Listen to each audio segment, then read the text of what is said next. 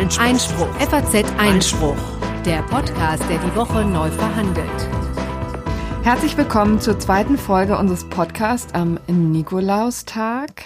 Am Mikrofon begrüßen Sie auch heute wieder Corinna Budras und Konstantin van Leinten. Wir freuen uns sehr, dass Sie uns wieder heruntergeladen haben, womit wir gleich beim ersten Stichwort wären für die kleine Einleitung, die wir diesmal voranstellen wollen. Herunterladen. Genau. Ähm, also erstmal vielleicht die Frage, wo kann man uns denn eigentlich hören? Ähm, zum einen aktuell auf faz.net, da findet sich immer so ein Artikel äh, mittwochs sobald wir die Sendung äh, eingestellt haben. Äh, zum anderen, wenn ihr jetzt aber sagt, das ist mir irgendwie schwierig zu finden oder ich, der Artikel ist dann irgendwann weg, dann könnt ihr uns eben auch abonnieren im iTunes Store. Ähm, da könnt ihr einfach nach Einspruch suchen und da findet ihr dann zum einen die App und zum anderen diesen Podcast. Genau, und den kann man dann eben auch hören, wenn man gerade nicht online ist, sondern vielleicht einfach sein Handy auf Flugmodus gestellt hat oder anderweitig jedenfalls sich im Netz ist. Das ist dann eine ganz praktische Sache. Ja, dann wollten wir vielleicht noch kurz, bevor wir gleich in die Themen einsteigen, zu sprechen kommen auf das Feedback. Wir haben äh, sehr, sehr viele äh, nette und erfreuliche Rückmeldungen erhalten, insbesondere auf Twitter. Ähm, da sind wir übrigens auch beide zu finden. Also wenn ihr uns irgendwas schreiben wollt, ähm, gibt's wie letztes Mal schon gesagt, entweder die Möglichkeit per E-Mail an faz-einspruch.faz.de oder aber, wenn ihr mögt, auch einfach gerne via Twitter. Ähm, ein Punkt ist da auch angesprochen worden, äh, von dem wir dachten, äh, wir sollten den vielleicht nicht so ganz unkommentiert im Raum stehen lassen. Äh, es ist dem einen oder anderen Hörer aufgefallen, äh, dass wir nicht so ganz einheitlich vorgegangen sind in der Frage des Duzens oder Siezens. Ich habe ihr gesagt und äh, Corinna hat äh, sie gesagt. Ähm, sagen wir mal, das ist so ein Thema, wo wir schon im Vorfeld drüber gesprochen hatten und uns nicht so ganz einig geworden sind. Eigentlich dann hatten wir uns geeinigt auf sie, aber ja, was soll ich sagen? Ich habe es äh, verbaselt und äh, ich glaube, nachdem das jetzt einmal so in der Welt ist, äh, bleiben wir auch einfach dabei, oder? Genau, es entspricht letztendlich ja vielleicht auch dem unterschiedlichen Naturell und den unterschiedlichen Hörerschichten. Konstantin ist dann schlicht und ergreifend ein bisschen mehr für unsere Jurastudenten zuständig, die wir hoffentlich auch begrüßen. Also wir wissen schon von dem einen oder anderen, ähm, der das für eine mündliche Prüfung ähm, nutzt. Und so hätten wir es natürlich auch gerne. Also deswegen behalten wir diese äh, Doppelstrategie erstmal bei und können jetzt bestätigen, sie ist ähm, komplett ernst und ähm, wir machen es einfach offiziell uneinheitlich. Genau. Gut. Zu den Themen dieses Podcasts. Das Urteil des Amtsgerichts Gießen zur Werbung für Abtreibung hat uns nicht nur in der letzten Woche beschäftigt, sondern beschäftigt uns auch weiter, denn zahlreiche Parlamentarier äh, haben sich das auch intensiv angeguckt und äh, wollen da eine Gesetzesänderung erreichen. Dazu gleich mehr.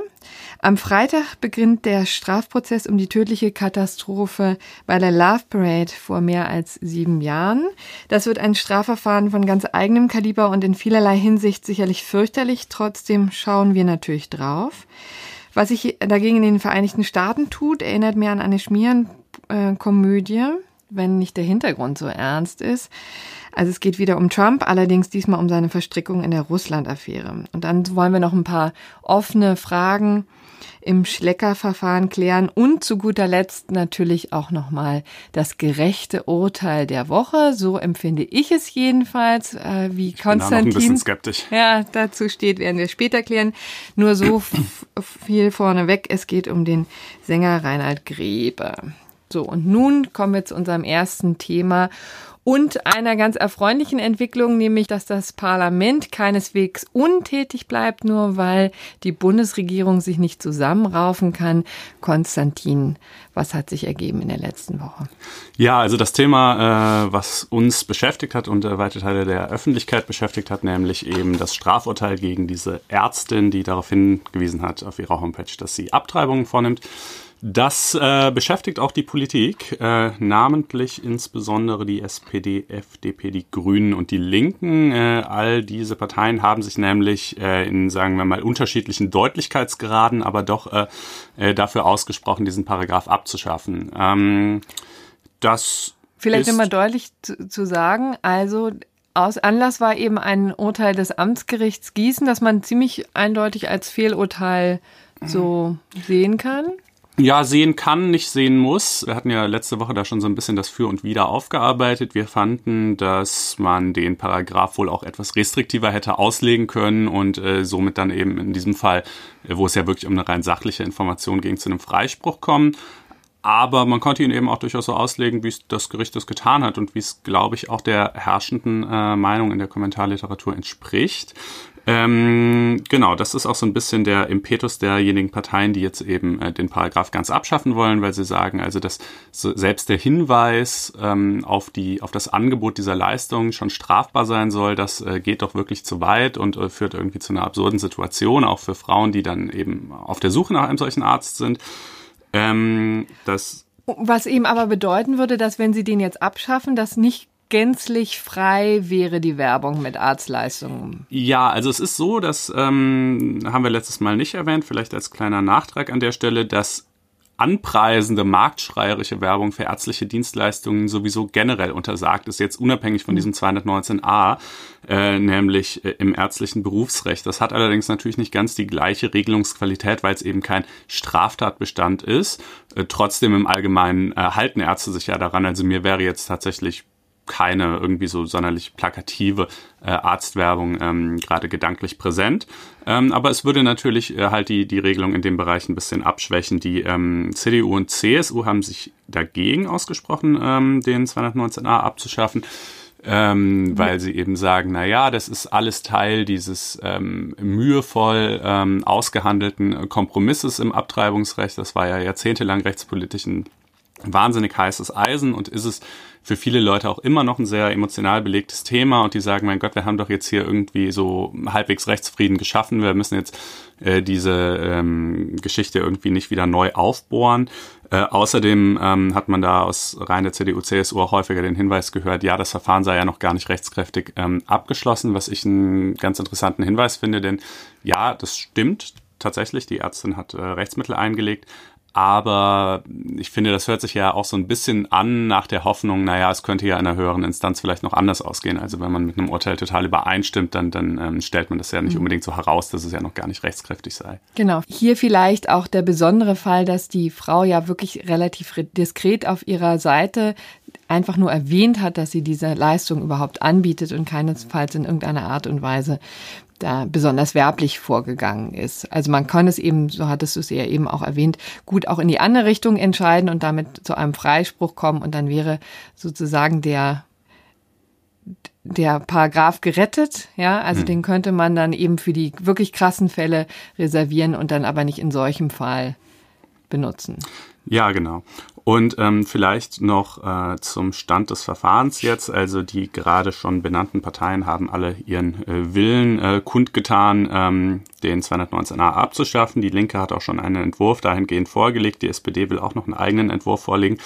Äh, und das ähm, ist vielleicht etwas unüblich. Also normalerweise läuft es ja so, dass die äh, Regierung Gesetzesentwürfe vorlegt und dann eben auch mit ihrer Regierungsmehrheit beschließt. Äh, das muss aber keineswegs so sein. Ne? Das hier ist, wäre dann quasi ein Gesetzentwurf aus der Mitte des Parlaments. Ja. Das äh, kann man immer dann äh, einbringen, wenn man mindestens fünf Prozent der Mitglieder des Bundestags auf seiner Seite hat oder eben eine Fraktion. Hier ist natürlich beides locker gegeben. Ähm, und äh, noch ist er nicht ins Gesetzgebungsverfahren eingebracht, ähm, könnte man aber machen. Und wenn tatsächlich SPD, FDP, Linke und Grüne äh, alle dafür stimmen würden, dann hätte man ja auch eine Mehrheit der Stimmen. Das ist in der Tat auch vielleicht ein ganz schönes Format, falls es dann doch wieder erwarten zu einer Minderheitsregierung kommt. Also das muss gar keinesfalls Stillstand sein, sondern ganz im Gegenteil ja zu einer neuen Blüte des Parlaments vielleicht führen. Und Vielleicht sehen wir es dann auch häufiger, dass einfach mal ein paar Initiativen aus dem Parlament wiederkommen. Das ist ja vielleicht äh, ein ganz schönes Zukunftsmodell. Nun also zu einem anderen sehr ernsten Thema, nämlich der Love Parade Prozess, der und das ist jetzt schon klar, einer der größten deutschen Strafprozesse in der Nachkriegsgeschichte sein wird. Er beginnt am kommenden Freitag. Um nur mal die Dimension klar zu machen, es gibt zehn Angeklagte, vier von dem Love Parade Veranstalter, sechs aus der Baubehörde, mehr als 60 Nebenkläger. Und der Austragungsort, so muss man es leider nennen, ist ein Kongresszentrum, nämlich das Kongresscenter Ost der Messe Düsseldorf mit 500 Plätzen. Sowas hat es in der Tat noch nie gegeben und es verspricht wirklich ein sehr, sehr anstrengendes, sehr aufwühlendes Verfahren zu werden. Vielleicht klären wir erstmal, worum es geht. Die Love Parade war ja über Jahre hinweg eine sehr beliebte Techno-Party. Ich kann mich übrigens auch noch an die Anfänge erinnern in West-Berlin. Warst du selber mal dabei? Ja, tatsächlich. Es war dann, aber 89 war übrigens die erste. Äh, Anfang, ich glaube, ich war Anfang der 90er da, vielleicht so 93, Hätte dich 94. gar nicht so als Techno-Hörerin verbucht. Naja, aber da als West-Berlinerin. Muss man das äh, ja, schon mal gemacht haben irgendwie. Genau. Also damals war Love Parade und 1. Mai. Richtig. Halt so. Genau, und ähm, da war das natürlich noch eine sehr viel überschaubare äh, Veranstaltung. Ich glaube, es fing an mit 150 Leuten. Es war so eine Afterparty von Dr. Mottes Geburtstag. Dann wurde es immer mehr, immer mehr, immer mehr. Es wurde dann auch vom Kudamm verlegt auf ähm, den äh, die Straße 17 Juni. Ich glaube, zu Hochzeiten waren es 1,5 Millionen Menschen, die da waren. Äh, und es wurde, gab immer wieder Ärger ne, wegen der Aufräumkosten im Tiergarten. Ähm, deswegen, und übrigens gab es auch das Bundesverfassungsgericht, das sich äh, damit mal mit äh, beschäftigt hat, mit den ähm, mit dem Demonstrationsstatus dieser Veranstaltung. So hat die nämlich angefangen und dann äh, hat man eigentlich relativ schnell festgestellt, dass es eine kommerzielle, kommerzielle Veranstaltung ist. Ohne politische Botschaft. Ohne also politische die, Bo Botschaft. Der reine Wunsch, ausgelassen zu sein und genau. einander zu lieben, äh, reichte da nicht aus. Richtig. Und das war dann aber natürlich also eher dem, dem Charakter dieser Veranstaltung gerecht. Und äh, deswegen suchte der Veranstalter äh, eine neue äh, Aus, Austragungsort, also da kam dann schließlich von Berlin ins Ruhrgebiet. Und dort äh, hat es zum Beispiel in Essen mal stattgefunden äh, in, äh, und sollte dann eben 2010 in Duisburg, ähm, Duisburg stattfinden. Und da war vielleicht auch das Problem, dass man eben immer wieder neue Orte finden musste, immer wieder diese Massen unterbringen musste. Und relativ unklar war, wenn man die Erfahrung eben aus Berlin nicht hatte, wie da mit solchen riesigen Menschenmassen umzugehen ist. Ähm, dann am 24. Juli 2010 sollte das Ganze stattfinden. Das Ganze war eben äh, Wochen vorher in der Planung und es kam dann zu einer unfassbaren Tragödie an diesem Tag. Die Massen sollten gelenkt werden auf einen stillgelegten Güterbahnhof. Der wurde als Veranstaltungsort ausgesucht und von der Baubehörde auch genehmigt. Und das Problem war eben auch der Weg dahin. Also der führte durch einen relativ engen Tunnel und insbesondere durch eine, über eine Rampe, wo der Zu- und Abstieg äh, äh, ja, passieren sollte. Und wie wir nur wissen, nun wissen, war es sehr gefährlich und sogar lebensgefährlich, denn der Andrang war so groß, dass 21 Menschen starben und mehr als 600 zum Teil schwer verletzt wurden. Das war am Ende dieses ähm, wirklich tragischen Tages klar. Was danach folgte, war eine weitere Tortur, denn seit nunmehr sieben Jahren versucht die Justiz dieses diese Katastrophe aufzuarbeiten. Und es gelingt ihr mehr schlecht als recht. Ja, bisher mit äh, herzlich wenig Ergebnis, nicht wahr? Das war ja jetzt so eine kleine Geschichtsschreibung der Love Parade, die du präsentiert hast. Damit wurde die Veranstaltungsreihe auch eingestellt. Ne? Es genau, gab seitdem gab es es nie mehr. Schon am nächsten Tag hat der Veranstalter deutlich gemacht, so etwas wird es nie wieder geben. Gut, und das war jetzt 2010. Ähm, Inzwischen haben wir 2017. Das äh, Hauptverfahren wird am Freitag, wenn ich mich nicht täusche, eröffnet. Äh, warum diese doch ausgesprochen lange Wartezeit? Es haben sich viele Beteiligte wirklich sehr schwer damit getan. Die Staatsanwaltschaft hat äh, vier Jahre lang ermittelt, dann erhob sie Anklage gegen diese zehn Menschen. Ihnen wird jetzt fahrlässige Tötung und fahrlässige Körperverletzung vorgeworfen. Es sind etliche nicht auf der Anklagebank. Das muss man vielleicht in diesem Zusammenhang auch mal sagen. Also zum Beispiel die beiden, die am meisten kritisiert wurden in diesem Zusammenhang, ist der Oberbürgermeister Adolf Sauerland äh, der Oberbürgermeister von Duisburg und der äh, Chef der, äh, des Veranstalters äh, Rainer Schaller. Was ja eigentlich die beiden Menschen sind, die hier sich sozusagen in den leitenden Positionen befanden und äh, augenscheinlich dieses, äh, ja, dieses Event da unbedingt durchbringen wollten. Genau.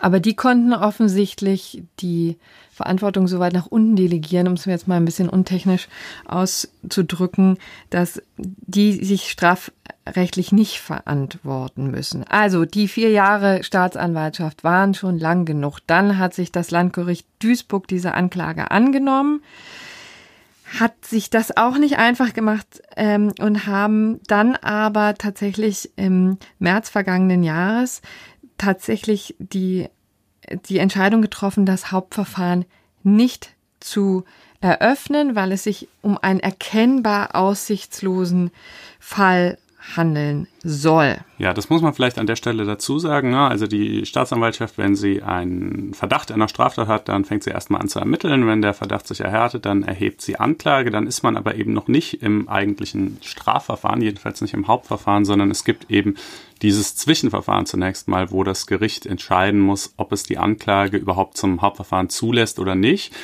Ähm, und das hat das Landgericht Duisburg hier nicht getan, weil es gesagt hat, nee, wir sehen eigentlich keine greifbare Aussicht auf Erfolg. Ähm, das hat die nächste Instanz dann ganz augenscheinlich anders gesehen. Und ja, ist das nicht vielleicht auch ein bisschen eine unglückliche Entscheidung? Also dieses Zwischenverfahren ist ja nicht öffentlich, ne? Da werden keine Zeugen gehört, da gibt es keine äh, Verhandlungen, ähm, da befasst sich einfach das Gericht nur mit dem, was die Staatsanwaltschaft ihm präsentiert und äh, entscheidet dann quasi nach Aktenlage. Ähm, in einem so öffentlichkeitswirksamen Verfahren, was irgendwie so viele Leute so beschäftigt hat, die das erstmal im Zwischenverfahren zu versuchen abzubügeln, äh, stellt sich, glaube ich, im Nachhinein als keine gute Idee heraus, oder? Ja, in der Tat. Also äh, man kann sagen, es waren viele, viele empört. Ähm, natürlich die zahlreichen Nebenkläger. Äh, die Staatsanwaltschaft und die Nebenkläger haben dann ähm, das tatsächlich zum Landesgericht Düsseldorf gebracht. Der ähm, einige Opferanwälte sprechen auch tatsächlich ähm, von einem Justizskandal. Und man muss auch sagen, dass dann die Entscheidung des Oberlandesgerichtes Düsseldorf im zweiten Schritt dann auch wirklich sehr rigoros und tatsächlich als Klatsche für das Landgericht Duisburg gewertet werden kann. Ja, die haben schon sehr deutlich formuliert, dass sie das anders sehen. Ne? Also was, äh, was ja. waren da jetzt so die juristischen Weichenstellungen, äh, die die beiden Instanzen eben unterschiedlich bewertet haben? Das Interessante ist eben, dass das Oberlandesgericht dem Landgericht tatsächlich einen völlig falschen Maßstab vorgeworfen hat. Also die haben eben gesagt, ihr habt hier zu intensiv ja den Grundsatz in dubio pro zu ernst genommen. Also so äh, banal ähm, klingt es, denn ist natürlich ein, ein hehrer Grundsatz vor Gericht, aber hier im Strafverfahren, im Zwischenverfahren darf es eben keine Rolle spielen, weil es ganz wichtig ist, so etwas, also insbesondere wenn die Schuld zwischen, also die Frage, ob Schuld oder nicht Schuld hier vorliegt, wenn die so brisant ist und so heikel ist, muss das im öffentlichen Hauptverfahren geklärt werden und darf eben nicht im Hinterzimmer nach Aktenlage geklärt werden. Das ist so ein bisschen der die, die Grundlinie gewesen. Also, ne, um das klarzustellen, der Indubio pro reo Grundsatz greift dann jetzt vor dem Oberlandesgericht natürlich schon, so wie in jedem Strafverfahren auch, aber halt nicht bei der Frage, lassen wir die Anklage überhaupt zu oder nicht, ähm, sondern etwaige Zweifel sollen dann ja gerade erst im Hauptverfahren geklärt werden. Und wenn sie dann noch verbleiben, dann gilt eben in dubio pro reo. Ja, im Wesentlichen haben Sie eben gesagt, dass Zweifel müssen im Hauptverfahren aufgeklärt werden.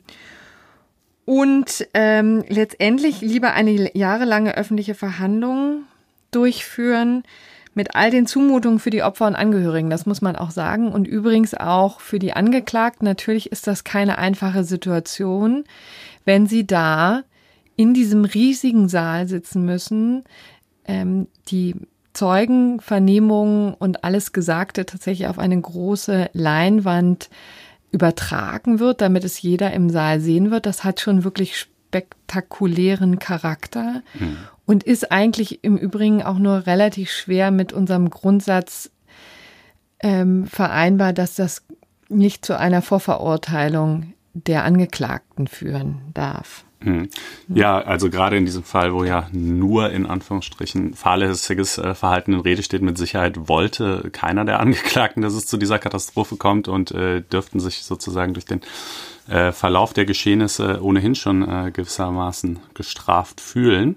Ähm, es gab da auch vom Gericht einige sehr ausführliche Pressemitteilungen, wo sie auf genau den Aspekt, den du gerade ansprachst, äh, nachdrücklich hinweisen, dass sie also sagen, bitte keine Fotos oder eben nur, wenn die Angeklagten zustimmen, keine namentliche Nennung etc., damit äh, diese Leute dann halt im Falle eines Freispruchs nicht irgendwie trotzdem mit diesem Makel versehen sind. Mhm. Ähm, äh, Jetzt ist es ja aber so, äh, wir sagten es gerade schon, es hat unheimlich lang gedauert, bis äh, dieses Verfahren überhaupt mal in die Gänge kam.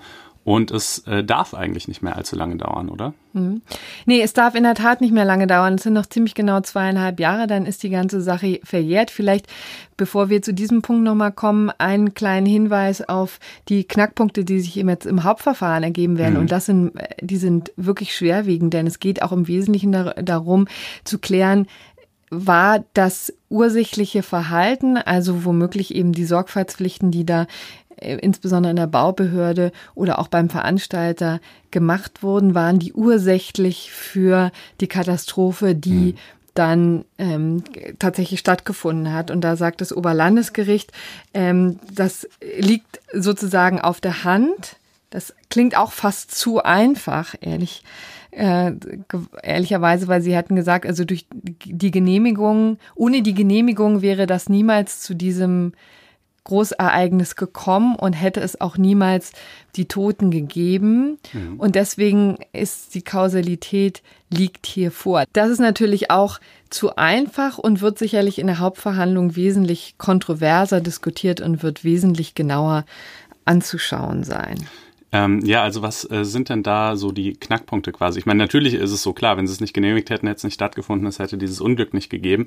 Aber ähm, weitere Faktoren, die sozusagen eine Rolle gespielt haben könnten, äh, sind? Ja, es ist eben tatsächlich so, dass äh, noch relativ unklar ist, ob das wirklich die Planung war, die so fürchterlich schiefgelaufen ist. Die Verteidigung sagt ja ganz klar, wir hatten nach den Informationen, die die vorliegen hatten, hätten sie eigentlich die Genehmigung gar nicht verweigern können. Mhm. Denn es gibt, besteht ein Anspruch darauf, wenn eben alles sozusagen eingehalten ist, diese Genehmigung auch zu bekommen. Das heißt, da im Baudezernat hätten die gar nicht anders entscheiden können. Und tatsächlich ist ja an diesem Tag so viel schief gelaufen, ja, von der ähm, von der Rampe, die zu eng war, dann wurde sie noch weiter verengt durch einen Bauzaun.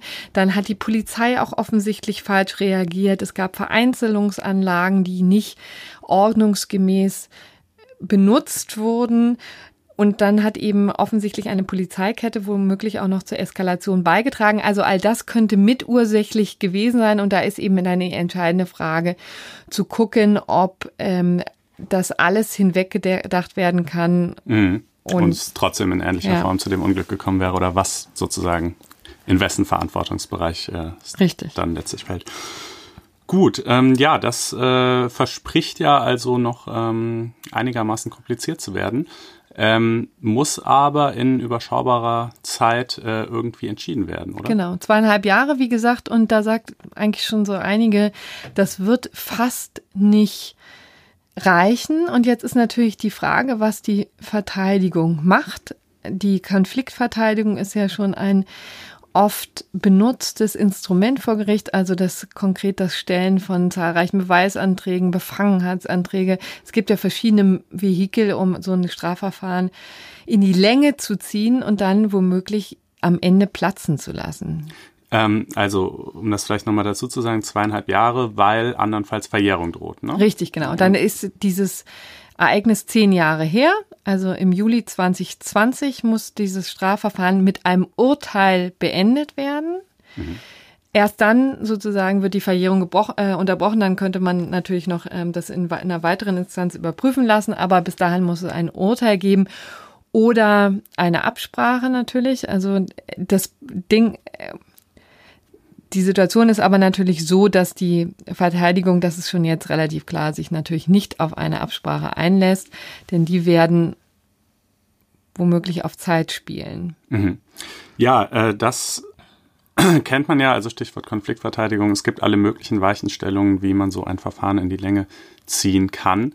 Und ähm, rechnest du damit, dass das hier die Strategie der Verteidigung sein wird? Oder äh, denkst du eher, dass die einfach sich äh, sozusagen ihrer Sache sicher genug sind, dass sie in der Sache einen Freispruch erwirken können?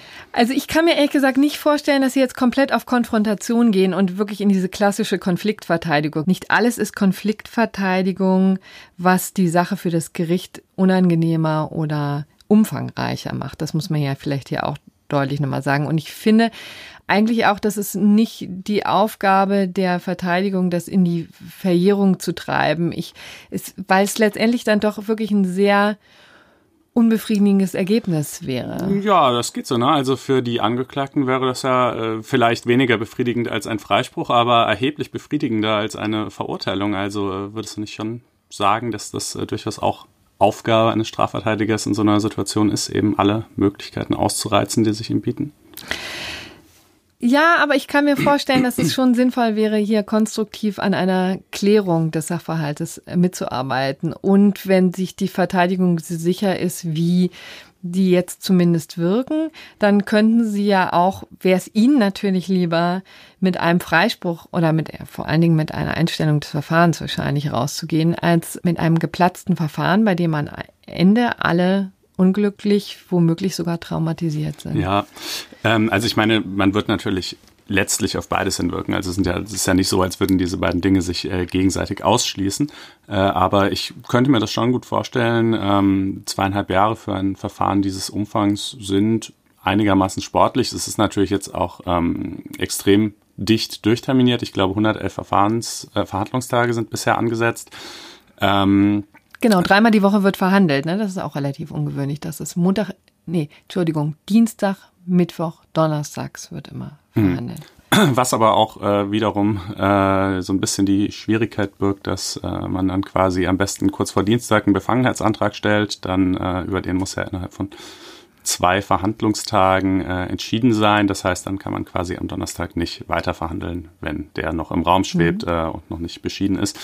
Ähm, also man wird sehen, wir werden diese Geschichte auf jeden Fall weiter verfolgen äh, und kommen dann zu unserem nächsten Thema, auch dieses aus dem Bereich des Strafrechts, allerdings diesmal in den USA, äh, wo das Sonderermittlungsverfahren, das ja schon seit vielen Monaten läuft, wegen der ähm, gemutmaßten äh, Verflechtungen äh, Russlands in die amerikanische Wahl, ein neues äh, wichtiges Stadium erreicht hat.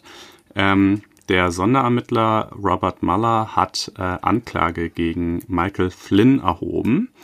Ähm, Michael Flynn war Trumps äh, nationaler Sicherheitsberater, äh, hat sich relativ kurz im Amt gehalten, muss man sagen. Nach äh, weniger als vier Wochen hat Trump ihn gefeuert. Ähm, aber so eben in den Anfangstagen der Regierung und insbesondere auch während der Übergangsphase, als Trump schon gewählt, aber noch nicht im Amt war, ähm, ja, hat Flynn eben diese, diese doch ziemlich wichtige äh, Position äh, bekleidet. Und äh, ja, was wird ihm jetzt vorgeworfen? Also angeklagt ist er äh, tatsächlich erstmal nur wegen ähm, einem einzigen Punkt, ähm, nämlich er soll oder er hat, das gesteht er ja auch ein, äh, das FBI belogen. Ähm, er hat gegenüber dem FBI äh, gesagt, äh, er hätte keine Kontakte zu Russland, insbesondere dem russischen äh, Botschafter Sergei Kislyak, äh, aufgenommen. Äh, das stimmte aber nachweislich nicht. Äh, tatsächlich hat er in der Übergangsphase, als äh, Trump gewählt, aber noch nicht im Amt war, äh, in verschiedener Hinsicht mit den Russen kommuniziert und versucht, die amerikanische Außenpolitik da so ein bisschen zu beeinflussen. Nämlich ähm, zum einen war es so, dass Obama, als er eben noch im Amt war, äh, Sanktionen gegen Russland verhängt hat, äh, wegen der ähm, Versuche, die amerikanische Wahl zu beeinflussen. Er hat, äh, Obama hat diverse äh, russische Diplomaten ausweisen lassen. Und äh, Flynn hat dann eben mit den Russen gesprochen und ähm, versucht darauf hinzuwirken, dass jetzt sozusagen keine Vergeltungsmaßnahmen äh, von russischer Seite ergriffen werden. Ähm, Was wirklich ziemlich bemerkenswert ist, ne, wenn man sich mal vergegenwärtigt, woher eigentlich die großen Diskrepanzen kommen, ne, zwischen über Jahrzehnte hinweg. Kalter Krieg ist noch nicht verdammt lange her. Russland und Amerika Erzfeinde und tatsächlich ist jetzt schon offensichtlich, dass es im Wahlkampf für Trump ganz enge, erstaunlich enge Kontakte zu dem früheren Erzfeind gegeben hat, ne? Von diesem ganzen Wahlkampflager auf Trumps Seite. Ja, also ich meine, das ist ja auch so ein bisschen Trumps offizielle Linie und das äh, kommuniziert er ja auch äh, ganz offen, dass er sagt, er will eben die ähm, Verbindungen zu Russland äh, verbessern. Das ist ja prinzipiell auch erstmal eine politische Entscheidung, die man ähm, nicht unbedingt falsch finden muss. Äh, aber ähm, das Problem äh, bei dem, was Flynn hier getan hat, äh, ist äh, so ein bisschen ein doppeltes. Ähm, jetzt könnte man ja sagen, naja, also wenn der nationale Sicherheitsberater der kommenden Regierung ist und darauf hinwirkt, dass Russland also keine sozusagen Gegenmaßnahmen ergreift, äh, dann ist das doch durchaus im Interesse der USA und äh, fein, das ist ja geradezu seine Aufgabe.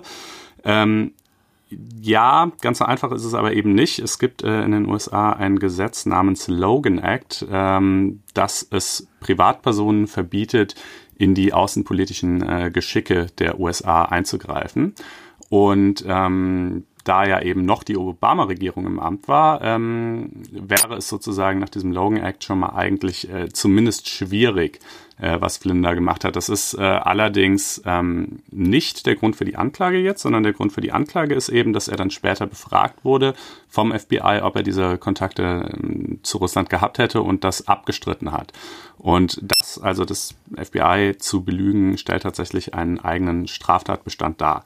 Ähm, dessen wegen äh, ist er angeklagt, das hat er gestanden, da droht ihm jetzt aber erstmal eine recht überschaubare Strafe von äh, maximal sechs Monaten.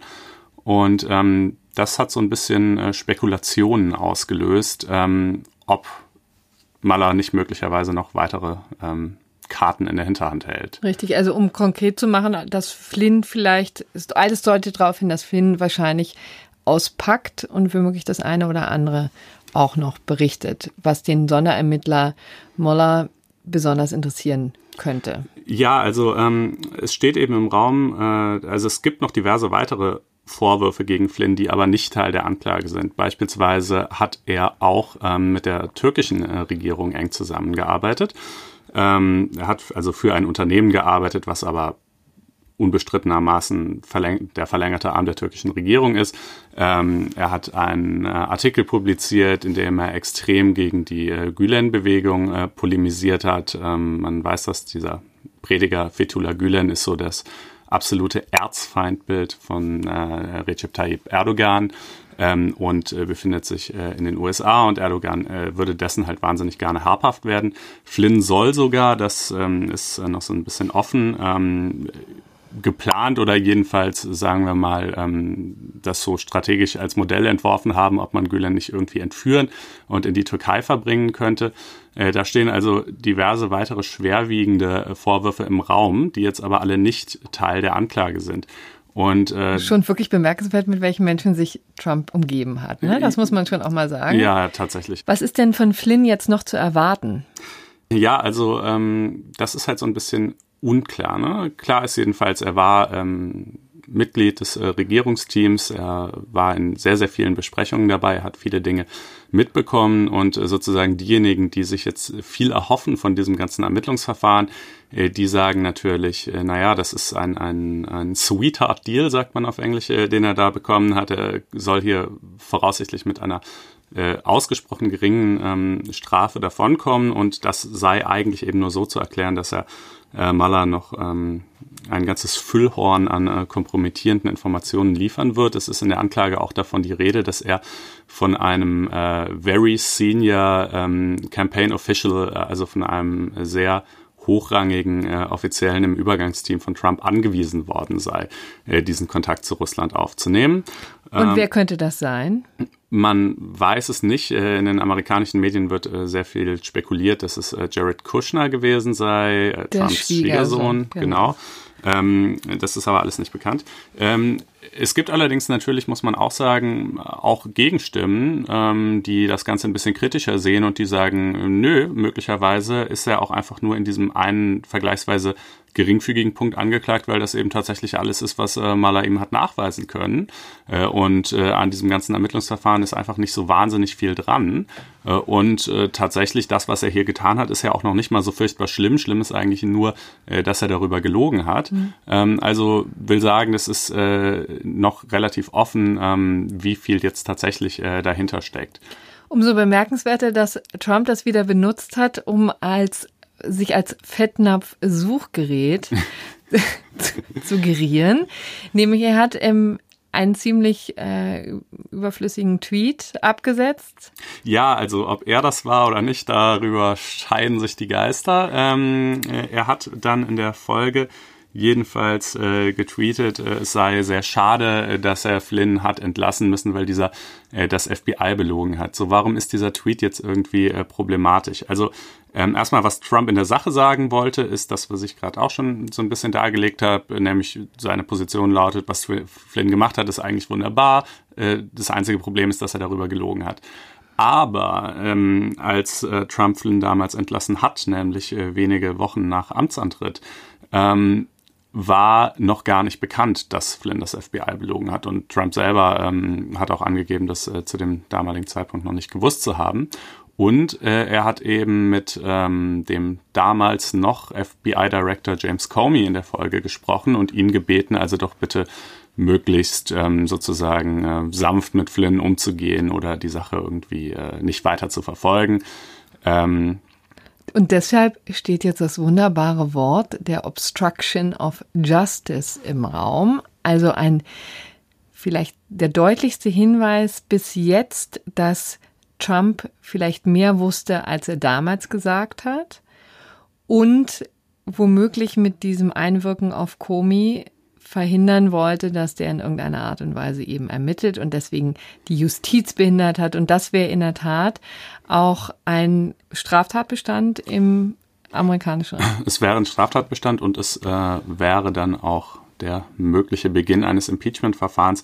Ähm, die Sache mit Comey war ja damals, es gab eben dieses Gespräch, wo Trump gesagt hat, bitte äh, nimm doch hier irgendwie Rücksicht auf den Flynn und äh, Comey im Übrigen auch um seine Loyalität gebeten hatte, hat Comey dann gesagt, naja, also weiß ich nicht so genau, was das heißen soll. Ich kann Ihnen meine, meine Ehrlichkeit zusichern, ähm, aber ansonsten bin ich hier natürlich irgendwie immer noch Chef einer Strafverfolgungsbehörde und muss meinen Job machen. Und äh, kurz darauf äh, wurde Comey dann ebenfalls von Trump entlassen, zu, was zu einem vielleicht größten Aufschrei äh, der Demokraten äh, geführt hat. Ähm, und äh, genau, das äh, sozusagen erhärtet jetzt natürlich nochmal zusätzlich den Verdacht, dass ähm, äh, Trump das eben damals alles schon wusste und hier gezielt in ein, in ein Strafverfahren oder ein, den Beginn eines solchen eingreifen wollte. Weil ihn das natürlich in eine schwierige Position bringt, ähm, hat er dann seinen Anwalt am Folgetag erklären lassen, dieser Tweet äh, sei gar nicht von ihm, Donald Trump, verfasst worden, sondern eben von seinem Anwalt. Äh, das sei das erste Mal, dass er in Trumps Namen getweetet habe und werde dann auch das letzte bleiben. Das äh, wäre ein grober Fehlgriff gewesen.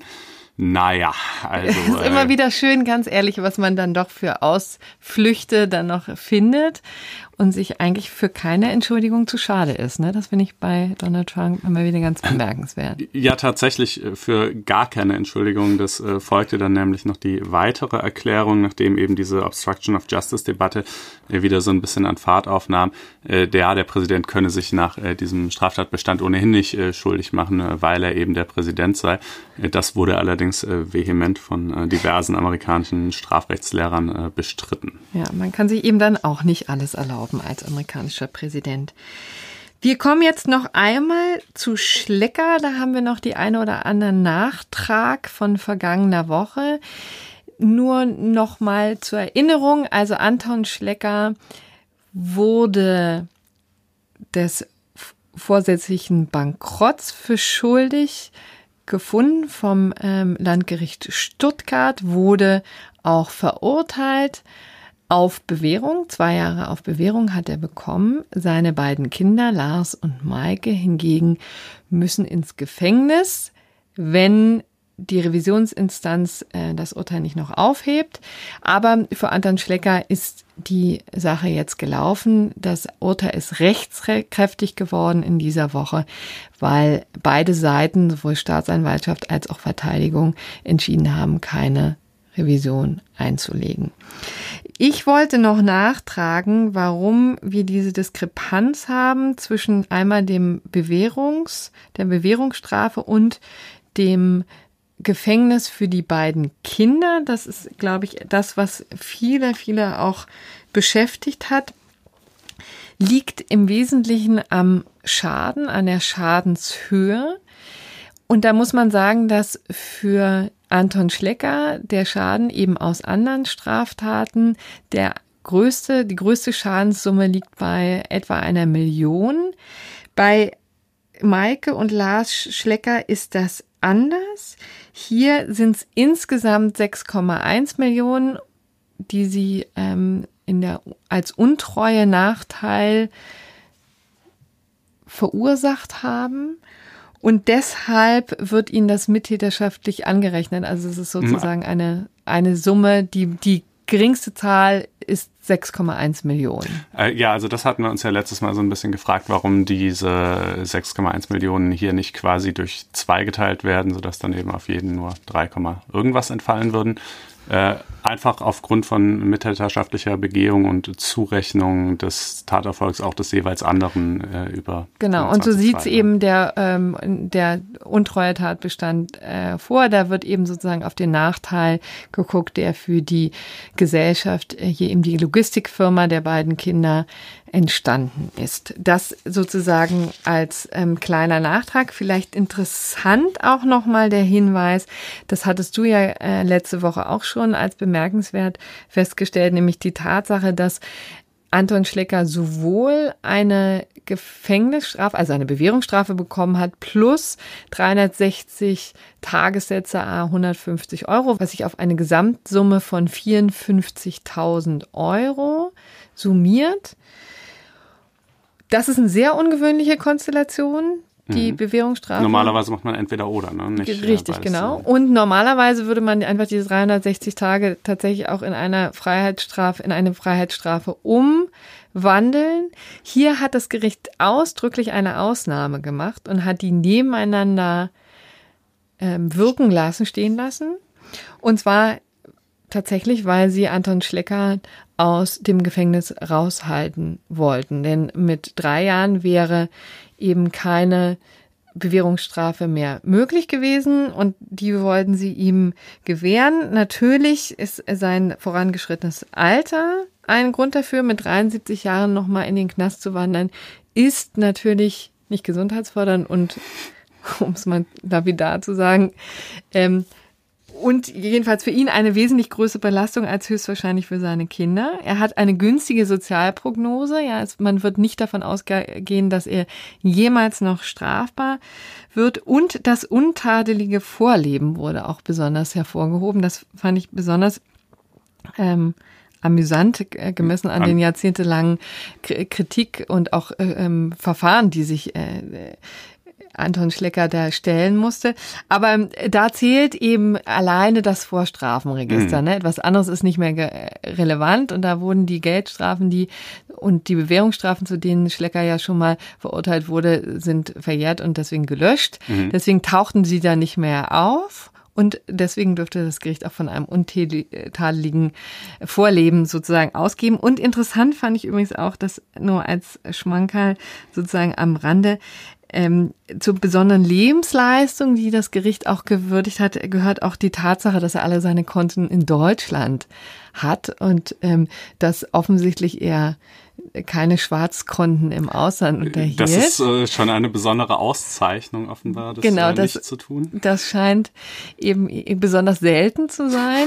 Vielleicht war das sozusagen die Ausgangslage, ähm, von der der äh, das Gericht ausgegangen ist und deswegen hier besonders zu würdigen. Also all das hat eben ähm, Anton Schlecker vor dem Gefängnis bewahrt und das jetzt eben auch rechtskräftig. Okay, ja, damit ist äh, dieses Thema dann auch beschlossen. Eine äh, bisher sehr äh, strafrechtslastige Folge, äh, die wir hier haben. Ähm, zu guter Letzt kommen wir aber noch vielleicht zu einem etwas leichteren Thema, nämlich unserer Rubrik Das gerechte Urteil. Ähm, ja, was wurde denn gerecht geurteilt in ja. der vergangenen Woche? Und diesmal ist eben tatsächlich auch das Verwaltungsgericht Koblenz, also wir haben es mit einem schönen Verwaltungsrechtsfall zu tun.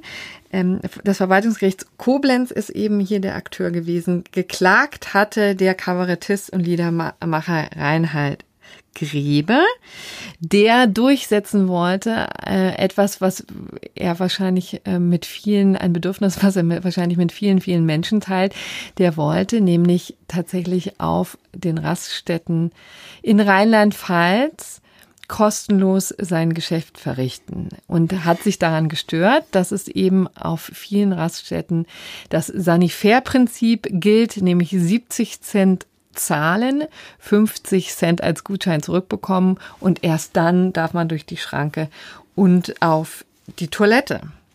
Und dagegen, das muss man ihm wirklich lassen, hat er alles an Argumenten hervorgezogen, was sich nur hervorziehen lässt. Aber das Verwaltungsgericht Koblenz hat ihn so ziemlich in jeder Hinsicht äh, fallen lassen. Das mhm. kann man so ähm, trivial sagen kann man so banal sagen. Das Schöne ist übrigens eine der wenigen Male, wo die Pressemitteilung des Verwaltungsgerichts tatsächlich amüsanter ist als die Meldungen, die daraus entstanden sind. Ich finde, die ist wirklich sehr schön zu lesen und äh, rate es nur jedem an. Die werden wir jetzt auch in unsere Show Notes tun, also in diesen Anhang auf iTunes, wo man sehen kann, welche Unterlagen und Links wir eben anbieten, so dass man das nochmal nachverfolgen kann. Also das Verwaltungsgericht Koblenz hat argumentiert, sowohl äh, in der Zulässigkeit ähm, als auch in der Begründetheit haben sie die Klage abgewiesen. Sehr schön. Mit äh, welchen Argumenten? Das Schöne ist eben einfach die Zulässigkeit. Der Antrag ist, sei schon deswegen unzulässig, weil er nicht hinreichend bestimmt sei, sagte das Verwaltungsgericht. Denn es erschließe sich schon nicht, welches Verwaltungshandeln das Land konkret vornehmen soll. Auch da wieder eine wunderschöne Formulierung. Also konkret, welches hoheitliche Tun oder Unterlassen jetzt Rheinland-Pfalz eigentlich. Hm. Also warum hat er überhaupt gegen Rheinland-Pfalz äh, geklagt? Ja, also das ist eine gute Frage. Letztendlich hieß es einfach nur in der Pressemitteilung, ne, der ist einfach oft in Rheinland-Pfalz unterwegs. Wahrscheinlich hätte sich auch jedes andere Bundesland äh, nehmen können. Ich weiß auch nicht, ob da die Regelungen andere sind. Ähm, jedenfalls erfolgsversprechend wahnsinnig. Also der nicht nur nicht zulässig war es, sondern auch nicht begründet. Es erschließe sich schon nicht, welches Verwaltungshandeln das Land konkret vornehmen solle. Ja, also zu welchem hoheitlichen Tun oder Unterlassen Rheinland-Pfalz verurteilt werden soll. Mhm. Rheinland-Pfalz ist schlicht der falsche Adressat. Es hätte die Bundesrepublik Deutschland sein sollen, denn in ihrer Hand ist es, alle Raststätten einheitlich zu regeln. Mhm. Das ist sozusagen der Punkt der Zulässigkeit. Und in der Begründetheit ist schon kein Rechtsanspruch auf eine kostenlose Toilettenbenutzung zu finden. So sagt es jedenfalls das Verwaltungsgericht Rheinland-Pfalz. Und da muss man dem Sänger, Sänger wirklich zugute halten, da muss man dem Sänger wirklich zugute dass er wirklich aus allen Rohren geschossen hat und so ziemlich jedes Argument herausgezogen hat. Also, er hat ins Feld gezogen die Aspekte der Sicherheit und Leichtigkeit des Straßenverkehrs zum Beispiel. Hm, ist natürlich ein Punkt. Also, ne, wenn man jetzt irgendwie furchtbar dringend muss und äh, gerade keine 70 Cent äh, bereit hat, äh, ja. dann äh, fährt man sagt, vielleicht ein bisschen schneller, um rechtzeitig nach Hause zu kommen. Richtig, ja. und da sagt einfach das Verwaltungsgericht, das ist ja alles schön und gut, aber neben den äh, 39 Raststätten, die es in Rheinland-Pfalz gibt, gibt es eben auch 43 öffentliche Toiletten, die kostenfrei genutzt werden können und die Stehen aber nicht an der Autobahn, oder doch? Doch, die Achso, stehen alle. Das sind Rastplätze, okay. genau. Achso, das sind so diese, diese ganz bezaubernden, ja, ja. Richtig, auf die man übrigens dann auch nicht gehen möchte. Mhm. Und die genauso aussehen, weil sie eben kostenlos betrieben werden, ja. Das zweite war, dann hat der Gaststätten rechtliche Vorschriften des Landes Rheinland-Pfalz angeführt. Das aber, wie gesagt, sei eben nicht möglich, weil eben der Bundesgesetzgeber die Kompetenz habe. Deswegen kommen die hier schon gar nicht zur Anwendung. Und schließlich hat er, das ist eigentlich mein Lieblingsargument, den Grundsatz der Daseinsvorsorge. Und äh, die Menschenwürde. Ja, also wenn irgendwas Daseinsvorsorge ist, dann ja wohl das, ne? Also äh. ja, also Menschenwürde und der allgemeine Handlungsfreiheit und alles, also quasi die. Ja, also diese öffentlichen äh, Autobahnklos sind auch tatsächlich unwürdig. Ich äh, kann dem schon so ein bisschen folgen.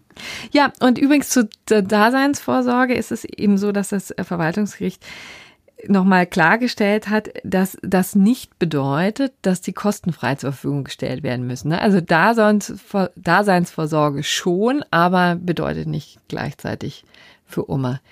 Das Interessante ist und deswegen aus meiner Sicht das gerechte Urteil, ich glaube, es ist kein Zufall, dass die kostenlosen Toiletten so aussehen und die Sanifair-Toiletten anders.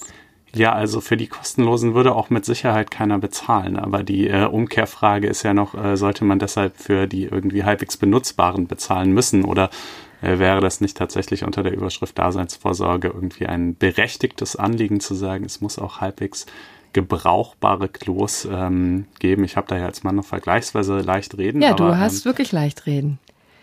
Aber es ist tatsächlich so, ich habe mal eine umfangreiche Recherche über Toilettenklos gemacht in Schulen, also über Schulklos. Und da ist wirklich eine Grundthese, die von vielen geteilt wird, dass kostenlose Klos tatsächlich dem Vandalismus preisgegeben werden, auf eine ziemlich selbstverständliche Art und Weise, die ein bisschen bestürzend ist. Aber das Einzige, was dagegen hilft, ist tatsächlich Geld zu nehmen. Das ist Gibt's ein bisschen bestürzend. Schulklos, oder? Gibt es tatsächlich in ganz, ganz wenige übrigens, mhm. äh, weil natürlich alle auf die Barrikaden gehen und auch hier die Menschenwürde und äh, Daseinsvorsorge und so weiter ins Feld führen. Und dann wird übrigens auch noch die Klassengesellschaft bemüht. Aber ähm, es ist eben tatsächlich so, dass unter den Experten eigentlich das als die Lösung gesehen wird. Und deswegen, lieber Reinhard Grebe, sehe ich das tatsächlich als das gerechte Urteil der Woche.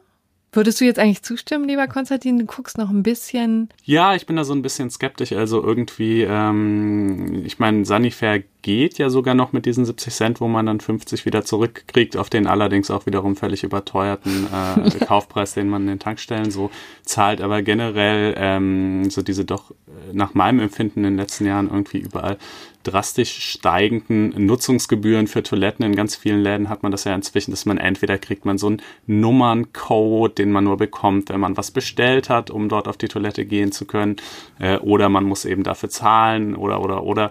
Ähm, es geht mir so ein bisschen gegen den Strich. Ich bin kein so ganz großer äh, Fan dieses Konzepts, auch wenn die äh, Entscheidung hier juristisch äh, wohl schon sauber gewesen ist. Ja, ich halte es ja für Notwehr, ehrlich gesagt, der Unternehmen und würde mich auch interessieren, wie das unsere Hörer sehen, denn ich glaube tatsächlich, der Vandalismus auf öffentlichen Klos hat so überhand genommen, dass es fast gar nicht anders geht. Aber dabei wollen wir es jetzt vielleicht mal bewenden lassen und spielen jetzt noch zum Abschluss und zum Trost vielleicht noch ganz kurz mal einen kleinen Song von Reinhard Grebe, damit jeder weiß, wer gemeint ist. Wünschen ansonsten noch eine schöne Woche und freuen uns, wenn Sie nächste Woche wieder einschalten. Tschüss. Schön was. Ciao. Wir hatten den Blues auch ohne Whisky in der Hand.